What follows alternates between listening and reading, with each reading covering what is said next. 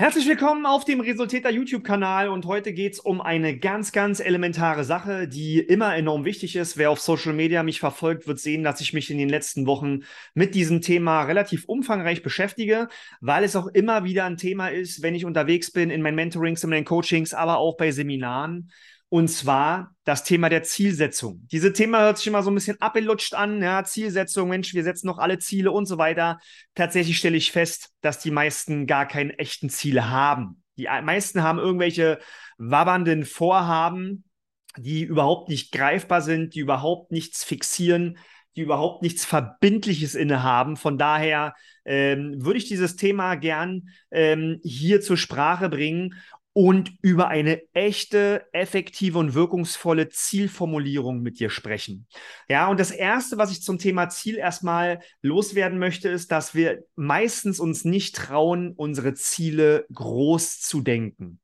Ja, von daher, bevor überhaupt diese ganze Zielformulierung losgeht, darfst du erstmal in Selbst- und vielleicht auch Fremdreflexion, das mache ich mit meinen Coaches sehr oft, dass ich ein paar Impulse gebe und ein paar Fragen stelle und äh, erstmal hinterfrage, setzt du deine Ziele überhaupt groß genug? Wir neigen meist dazu, wie gesagt, das sehr klein zu halten, ja, ähm, nicht arrogant zu sein, nicht äh, ein großes Maul zu haben oder uns zu weit aus dem Fenster zu lehnen oder ja, äh, ähm, von daher, oder nicht scheitern zu wollen, ja. Also deswegen oftmals klein. Ich kann dir eins sagen, Großdenken ist immer super, weil Großdenken hat erstens den Vorteil, dass die Energie, die dir den Körper zum Erreichen eines Ziels zur Verfügung steht, misst dein Körper immer proportional an deinem Ziel.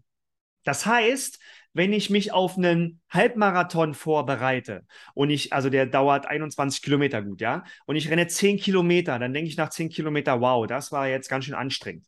Wenn ich mich auf einen Marathon vorbereite und renne 10 Kilometer und ich weiß, ein Marathon ist mehr als viermal so lang, dann sind die 10 Kilometer plötzlich gar nicht mehr so anstrengend, ja, dann denke ich, bei 20 Kilometer, no, das ist ja ganz schön anstrengend, das ist ein halber Marathon.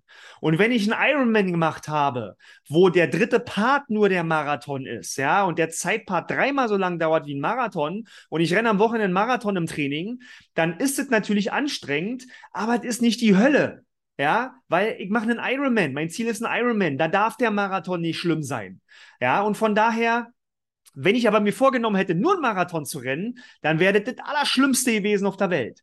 Und das zeigt sehr deutlich, im Business ist es ähnlich, ja. Das zeigt sehr deutlich, dein Körper und dein Gehirn misst die Energie, die zur Verfügung gestellt wird, an der Größe des Ziels. Von daher, geh groß ran, ja. Ich rede oftmals vom realistischen Optimismus. Natürlich darfst du dir jetzt nicht irgendwelche, irgendwelche Traumschlösser bauen im Kopf, aber du darfst tatsächlich hoch rangehen.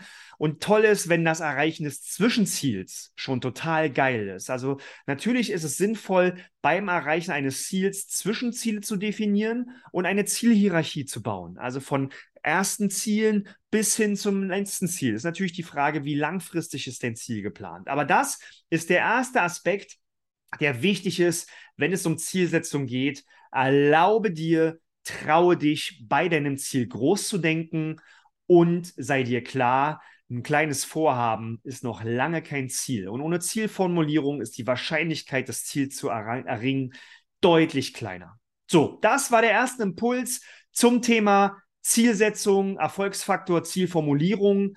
Ähm, Im nächsten Teil geht es weiter damit und bis dahin zieh durch.